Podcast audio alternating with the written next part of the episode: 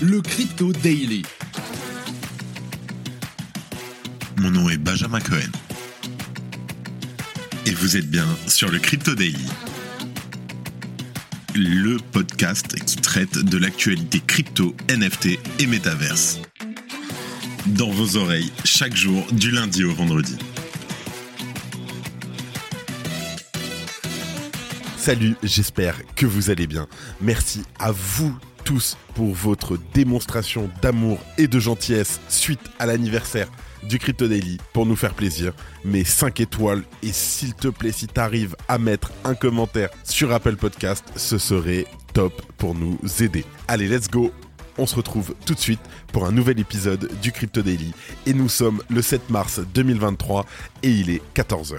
On commence et on parle de Kraken alors qu'il s'est récemment vu mettre en difficulté par la Security and Exchange Commission des États-Unis, l'exchange de crypto-monnaie Kraken tient bon et s'apprête même à lancer sa propre crypto-banque. Baptisée la Kraken Bank, cette filiale prévoit une multitude de services financiers à destination des particuliers, mais également des professionnels et des entreprises. En deuxième news, annoncé il y a une semaine, les ordinals Bitcoin, considérés comme les équivalentes des NFT, ont semble-t-il trouvé leur public chez Yuga Labs. Les ventes ont atteint 16,5 millions de dollars en l'espace de 24 heures pour 300 pièces. Je t'explique le phénomène. Et pour finir, au bord de la faillite, Grayscale se retrouve attaqué en justice par FTX et ses clients, alors que celle-ci mise tout sur la conversion de son fonds Bitcoin, ce déboire judiciaire n'entre pas en sa faveur et ne présage rien de bon. Alors que l'entreprise se débat pour éviter la faillite, deux grosses entités lui assènent un procès qui pourrait malheureusement porter le coup fatal. Mais avant tout ça, et comme d'habitude, Simon, mets-leur la musique.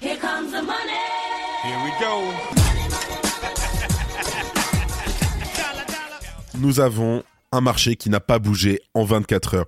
BTC toujours à 22 400 dollars. L'Ether 1560, ouais, ça n'a pas bougé du tout.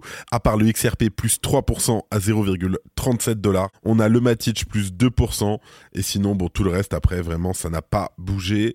Allez, let's go. Comme d'habitude, on n'a pas le temps. On passe aux news.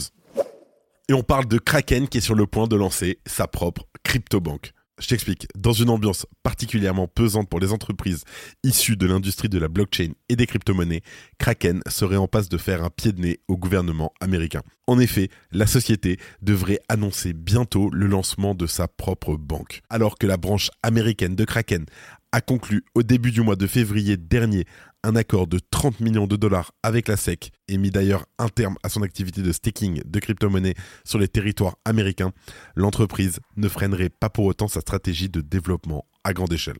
Alors, bien que Marco Santori, le directeur juridique de Kraken, confirme que le récent différent avec la SEC a perturbé de manière assez significative la gamme de produits de l'entreprise aux États-Unis, il a bon espoir de voir l'activité bancaire de Kraken être lancée dans les prochains mois. Dès lors, loin des bruits parasites issus de la pression de la SEC, Kraken confirme son souhait de se lancer dans ce nouveau secteur et d'établir un précédent qui pourrait faire passer un cap à l'ensemble des entreprises du secteur. En effet, malgré que Gary Gensler espérait freiner considérablement les ambitions de Kraken. Néanmoins, la pression mise par la SEC sur l'exchange a simplement décuplé les ambitions de ce dernier. Ainsi, tout en critiquant vivement l'idéologie de l'institution, Marco Santori explique que le lancement de la banque Kraken devrait finalement voir le jour. Le projet de Kraken est en construction depuis plusieurs années puisque l'entreprise avait reçu une licence dès 2020 pour lancer son activité bancaire. En effet, grâce à l'acquisition d'une licence SDPI, SDPI, Kraken est en mesure de proposer des services bancaires traditionnels totalement indépendants de son activité dans les crypto-monnaies. Dès lors, Marco Santori explique que le service bancaire de Kraken est en bonne voie de lancement et qu'il devrait arriver très très bientôt. D'ailleurs, le ton qu'il a employé, lui, pendant son discours, laisse suggérer une ambition très importante pour l'entreprise. Il a aussi ajouté ceci. Vous voyez ces stylos avec les petites chaînes à boules? Nous allons en commander des milliers et les attacher au bureau des banques de Wall Street partout avec notre logo. Autrement dit, il espère prendre une place prépondérante et devenir un géant du secteur bancaire dans les années futures. Pour rappel, au moment de l'obtention de sa licence en 2020, Kraken avait partagé un post de blog pour détailler ses intentions dans le secteur bancaire. L'entreprise expliquait vouloir devenir la passerelle de confiance entre le secteur des crypto-monnaies et l'écosystème financier actuel. Ainsi, Kraken souhaite diminuer sa dépendance à l'égard des institutions financières tout en proposant de nouveaux produits financiers à ses utilisateurs. Kraken explique que dans la première année de l'activité de sa banque, cette dernière devrait proposer à ses clients les services suivants la conservation d'actifs numériques, la proposition de comptes de demande ou de dépôt, et un service de virement et de financement. Enfin, Kraken souhaite évidemment proposer un modèle de banque en ligne et mobile afin de faciliter au maximum l'accès à la gestion de l'argent des clients via un portail unique, quelle que soit l'heure de la journée ou l'endroit où il se trouve. Bien entendu, niveau timing, on n'est pas ouf, parce que cette annonce a fait ressurgir une inquiétude autour des banques favorables aux cryptos. En effet, tu te rappelles, la banque Silvergate a dû mettre fin à son activité en raison d'un grave problème de capitalisation. Néanmoins, Marco Santori assure que les relations bancaires de Kraken sont sûres et que l'entreprise dispose d'un groupe diversifié de banques dans le monde entier. Dès lors, bien qu'ils reconnaissent que nous revenons à une époque où les banques vont être très prudentes quant aux comptes qu'elles ouvrent, il explique que Wall Street va s'en sortir et Kraken, tout comme Coinbase, vont s'en sortir également. Affaire à suivre, mais franchement, j'applaudis. Bravo Kraken. Oh, le Joker Club débarque chez Partouche En rejoignant la communauté du Joker Club, vous franchirez les portes d'un nouveau partouche qui s'ouvre à vous. Événement exclusif à la communauté, des bonus exceptionnels sur les crédits de jeu, des promotions inédites sur les restaurants, spectacles, hôtels. Mais ce n'est pas tout. Non, non, non, non, non. Votre Joker est une œuvre d'art unique qui n'appartient qu'à vous. Vous avez une part de Joker en vous? Rejoignez Joker Club. Attention, place limitée. Renseignez-vous à l'accueil de votre casino. Vente publique le 23 mars sur le site www.jokerclub.io. En deuxième news, on parle de la grosse news de ces dernières 24 heures. Yuga Labs qui vend pour 16,5 millions de dollars en 24 heures les ordinals sur Bitcoin s'arrache. Petit retour en arrière, Yuga Labs avait viré de bord la semaine dernière. L'entreprise s'était initialement montrée plutôt méfiante face aux inscriptions ordinals qui permettent d'enregistrer des NFT sur la blockchain Bitcoin. Mais le poids lourd du secteur a changé d'avis, expliquant qu'elle sortirait une première collection il y a une semaine. C'est maintenant chose faite et les ordinals de Yuga Labs qui gèrent déjà les prestigieuses collections des Bored Ape et des CryptoPunk se sont arrachés les ventes ont atteint 735 BTC, soit plus de 16,5 millions de dollars au cours actuel en moins de 24 heures. Je te rappelle, hein, mais tout ça pour 300 NFT. Au total, 3246 offres ont été faites et 288 participants repartiront avec un artefact de la collection 12fold. Pour info, la pièce donc la moins chère s'est échangée pour 50 000 dollars et la plus chère s'est vendue contre près de 160 000 dollars. C'est la numéro 1. La vente a donc bien sûr été un succès retentissant pour un premier test de la part de Yuga Labs. Nul doute que l'entreprise proposera d'autres collections d'ordinals Bitcoin à l'avenir. On note cependant que la collection de 12fold n'a pas vocation à être intégrée à l'écosystème grandissant de Yuga Labs. Elle fonctionnera en dehors des autres projets. Yuga Labs a aussi reçu beaucoup de critiques pour la manière dont elle a mené la vente, y compris de la part du créateur du protocole ordinal, Kazé Rodarmor. L'entreprise a en effet utilisé un protocole plutôt daté pour conduire des enchères. En fait, si tu voulais acheter, tu devais envoyer tes BTC à Yuga Labs avant d'être remboursé si ton enchère n'était pas acceptée. Un procédé qui au final est peu fiable et qui bien sûr a suscité des questionnements de la communauté. Reste que cette première percée de Yuga Labs dans le secteur des ordinals est un succès marqué et pourrait bien augurer le début d'une nouvelle ère. D'ailleurs, en parlant de ça, une étude de Galaxy Research considère que le seul marché des NFT sur Bitcoin pourrait atteindre les 5 milliards de dollars d'ici à deux ans. Et surtout, après un signal fort de Yuga Labs, donc la création de la collection, cela est considéré comme un véritable soutien au protocole ordinal sur Bitcoin. Et en fait, ce qui est ouf, c'est que cette collection marque aussi la première incursion de Yuga Labs en dehors du réseau Ethereum, alors que pourtant, il y a de multiples blockchains, et notamment qui sont basés sur le VM, qui proposaient déjà des émissions de NFT sur leur réseau depuis longtemps. Et ce qui change aussi beaucoup de choses, à mon avis, ce qui est très différenciant, c'est que les frais sont plus importants sur le réseau Bitcoin. Ça va inciter à faire de plus petites collections avec une tendance à moins d'exemplaires au sein d'une même série. La valeur individuelle devrait être logiquement plus importante. Ceci n'est pas un conseil financier. Si tu aimes le daily, une note et un commentaire nous aident énormément. Aussi, si tu ne veux rien rater de l'actualité, abonne-toi.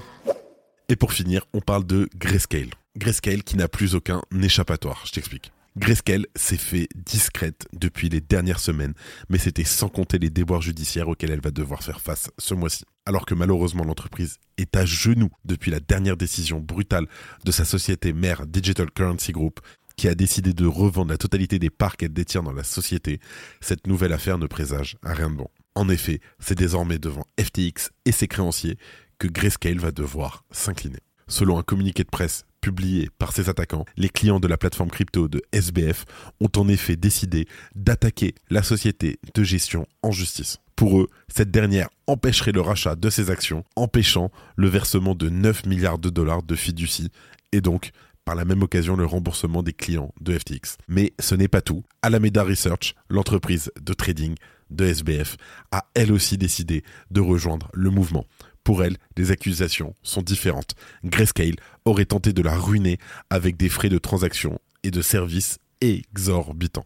Cette attaque soudaine et vraiment, je l'avais pas vu venir, représente un véritable coup dur pour Grayscale. En effet, tout simplement parce qu'elle pourrait se voir ordonner le remboursement immédiat de ses attaquants. Or, l'entreprise pourrait ne pas avoir assez d'argent pour s'exécuter, ce qui l'obligerait à se mettre en faillite. Et outre ses problèmes financiers et les deux procès qui lui sont désormais assignés, c'est peut-être que le début de la descente aux enfers pour Grayscale. En effet, ces nouveaux déboires judiciaires ne donnent que davantage de crédit à Gemini et à ses fondateurs. Et d'ailleurs, les jumeaux Winklevoss n'ont pas hésité à attaquer sa direction à travers Genesis. Avec trois opposants à son actif aujourd'hui, Grayscale pourrait avoir du mal à obtenir gain de cause. Pire encore, elle ne pourrait pas compter sur le soutien de sa société mère, Digital Currency Group. Et enfin, elle pourrait même attirer l'attention des régulateurs vers celle-ci. Tout ça à l'heure où la SEC doit trancher aujourd'hui, le 7 mars, pour la conversion de son fonds Bitcoin.